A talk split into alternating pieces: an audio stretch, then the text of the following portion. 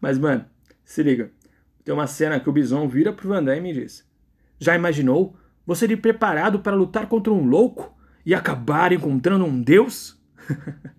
mano, esse, esse é o parâmetro para medir o quão divertidos são os diálogos do filme, tá ligado? Tipo, é, é um diálogo mais absurdo que o outro, todo entrelaçado com frases de efeito. O filme vale ser assistido só pelas frases de efeito, tá ligado?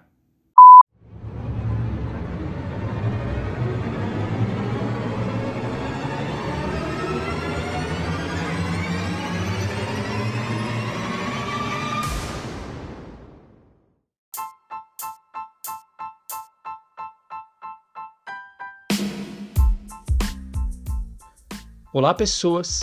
Olá, você! Eu sou o Chuck e esse é o 3 Minutos Podcast. E no programa de hoje nós vamos falar sobre um clássico do cinema que mais parece um filme feito para televisão. Ele foi exibido até a exaustão na tela de sucessos lá no Sistema Brasileiro de Televisão. Sim, vamos falar daquele filme que os fãs de um jogo de videogame odeiam e os fãs de um bom cinema galhofa adoram. Ele foi escrito e dirigido por Steven Ed Souza, que, se me lembro bem, não dirigiu mais nada né, depois desse filme.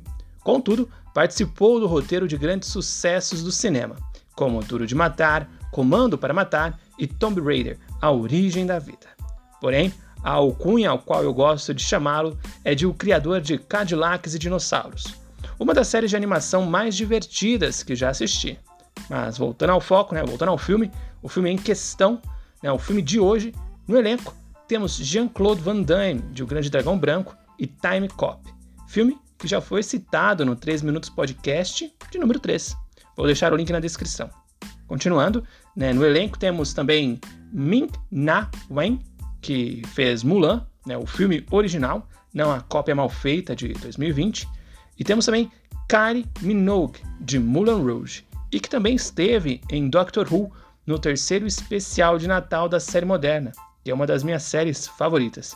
E, por último e não menos importante, temos o brilhante Raul Julia em o seu último trabalho como autor.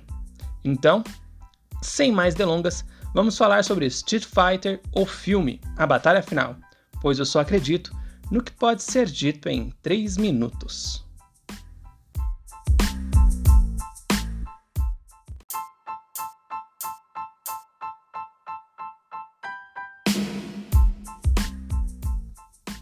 Faz um filme bom, o que faz um filme ruim, né? o que faz um filme ser um sucesso e ser um fracasso. Não há uma fórmula exata, mas se algo faz sucesso dentro da cultura pop e não for um filme de Hollywood, nada mais sensato que transformá-lo em um só para garantir um certo retorno financeiro, não é mesmo? Foi o que a Capcom pensou em relação a Street Fighter 2. Porém, logo na sinopse do filme, podemos ver que algo estranho aconteceu em algum momento do processo de confecção da película.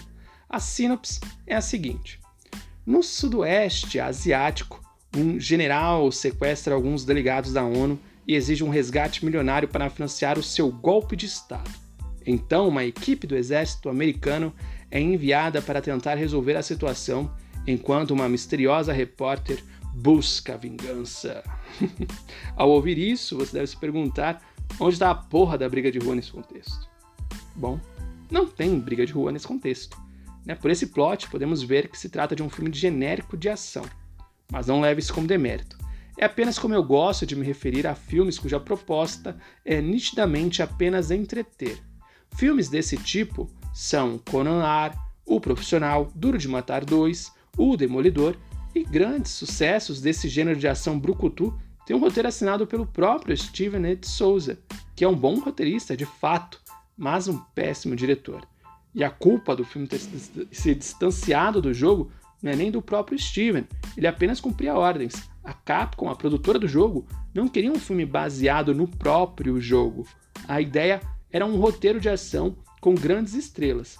Por isso, né, eles contrataram Van Damme, que estava chapado quase todo o tempo, e Raul Julia, que dizem as más línguas que receberam juntos quase o orçamento todo do filme como cachê. E podemos dizer até que sim, né, já que os outros atores são novatos e nem treinamento com artes marciais eles tiveram. E dentre vários desafios, o maior era a classificação etária do filme. Né, com cenas de luta e violência, a fita ganhou uma classificação somente para maiores. De Souza voltou à sala de edição, fez grandes cortes na fita que deu errado, né, pois o filme teve classificação livre, o que para eles fariam os adolescentes se distanciar da película. Então Van Damme né, foi chamado ao estúdio para gravar né, apenas algumas, alguma única frase com um único palavrão, conseguindo assim né, a classificação PG-13. Né? Resumindo, Street Fighter é uma mistura exagerada de sequências de ação mal editadas com diálogos divertidamente cafonas. O que me faz retornar à questão: que faz um filme ser bom? O que faz um filme ser um sucesso? O que faz, ser, o que faz um filme ser ruim? Ou até mesmo um fracasso? Não há, de fato, uma fórmula exata. Eu gosto de Street Fighter primeiro por ser um filme divertido e por conta do bisão do Raul Julia. O ator enfrentava um câncer de estômago e passava por um tratamento agressivo. Julia passou o tempo no set acompanhado de sua família e, depois de completar as gravações, morreu aos 54 anos, antes mesmo do lançamento do filme. O Bison de Julia é um misto de vilão louco do 007 com poeta carismático. É o ponto mais alto do filme. E você deve se perguntar como um ator do porte dele pode dedicar os últimos dias de vida a um filme de ação, a um filme de videogame. Bom, em uma entrevista, Raul disse que foi por, por amor aos filhos, né, que jogavam um videogame.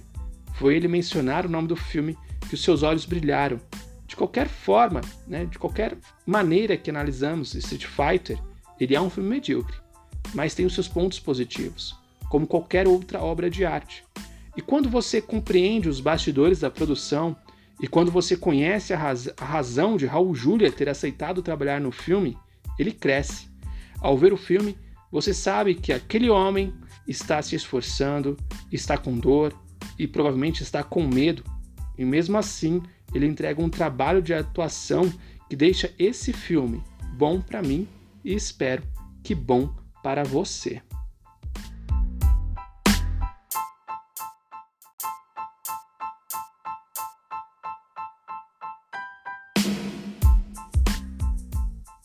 Bom, isso é tudo, pessoal.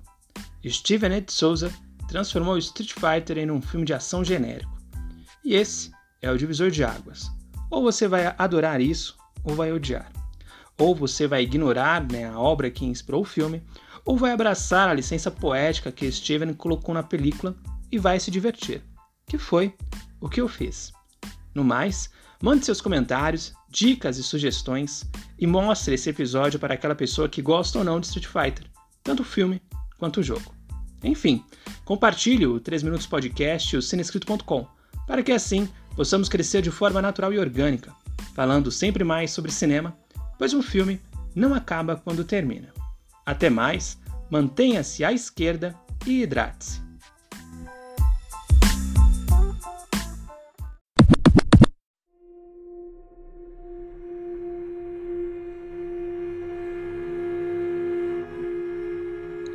A humanidade entrou em colapso e os sobreviventes são obrigados a viver em cidades subterrâneas por séculos.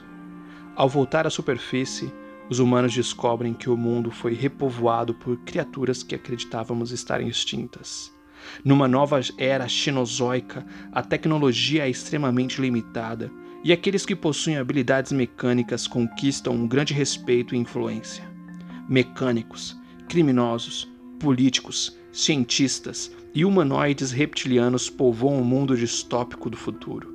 Com carros magníficos, criaturas pré-históricas e Hermes, o alossauro e mais ameaçador cão de guarda que se possa imaginar, temos a base para uma grande história. A história de Cadillacs e dinossauros.